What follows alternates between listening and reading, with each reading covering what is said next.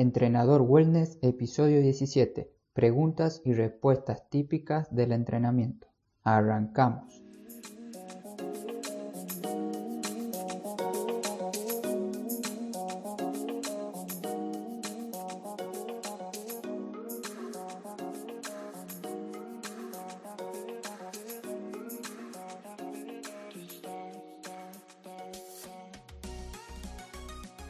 Bienvenido a Entrenador Wellness, un podcast donde aprenderás realmente sobre entrenamiento, alimentación y lo fácil que es generar hábitos saludables para obtener la vida que te mereces.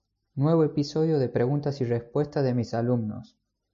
Algunos de mis alumnos que pudieron llegar a esta instancia, donde terminamos 8 o 10 meses de entrenamiento personalizado presencial, por un motivo u otro no podían continuar con las clases así que decidían entrenar por cuenta propia en casa. Y a raíz de esto se me surgió la idea de hacer un podcast con las preguntas que ellos me hacían normalmente cuando terminaba el periodo de entrenamiento presencial.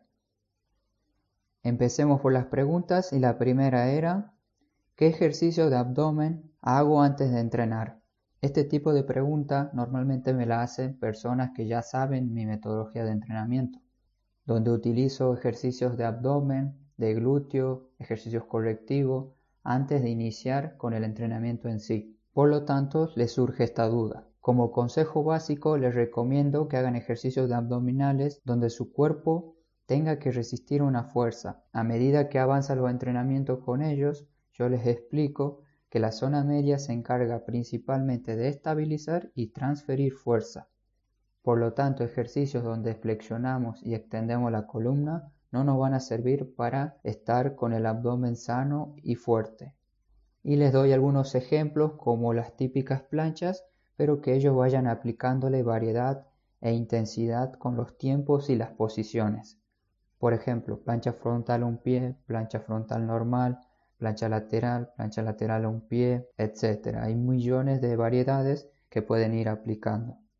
Una de las ventajas que tiene utilizar planchas es que se puede planificar su progresión de una manera simple, cambiando la posición de las manos una semana, la otra semana adelantar más las manos, una semana hacer con un determinado tiempo, la otra semana con otro tiempo. Esto nos ayuda mucho a planificar un entrenamiento progresivo para que se vaya dando ciertas adaptaciones y resultados. Un punto muy importante que se debe tener cuidado al realizar este tipo de ejercicio de contracción isométrica es saber si la persona sufre o no de hipertensión. Y de esta pregunta nace la siguiente, que es ¿cuánto tiempo debo mantenerme en esa posición? Antes de pasar a explicar los tiempos, quiero explicarte la definición de contracción isométrica para que entiendas un poco el concepto. Este tipo de contracción es donde el músculo permanece estático, no se acorta ni se alarga, pero sí genera una tensión. Y respondiendo a la pregunta, como regla general, no debemos superar los 30 segundos de contracción. Superando este tiempo ya no estamos enfocando el entrenamiento en la zona media. Puedes probarlo tú mismo si te pones en una posición de plancha frontal más de 30 segundos, seguramente ya no te va a doler el abdomen, te va a doler los hombros, las piernas y en el peor de los casos la zona lumbar. Por lo tanto, los tiempos que recomiendo de contracciones sostenidas son de 10, 15 o 20 segundos.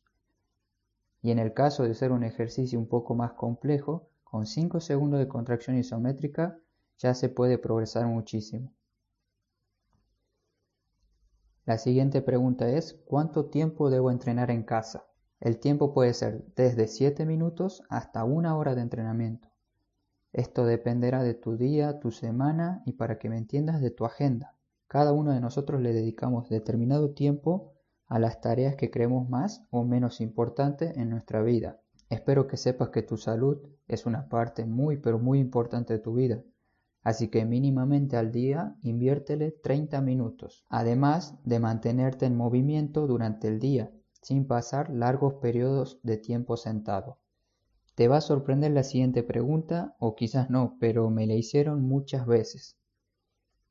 ¿Pasa algo si entrenamos los sábados o los domingos? Creo que normalmente las personas me preguntan esto porque creen que se va a alterar su entrenamiento semanal si entrenan un sábado o domingo. Primero les recuerdo que no somos deportistas de alto rendimiento, por lo tanto, hagamos un entrenamiento extra un sábado o un domingo no afecta para nada. Es más, nos ayuda muchísimo. Como yo siempre les digo, mientras más nos movemos, menos posibilidad de enfermar tenemos.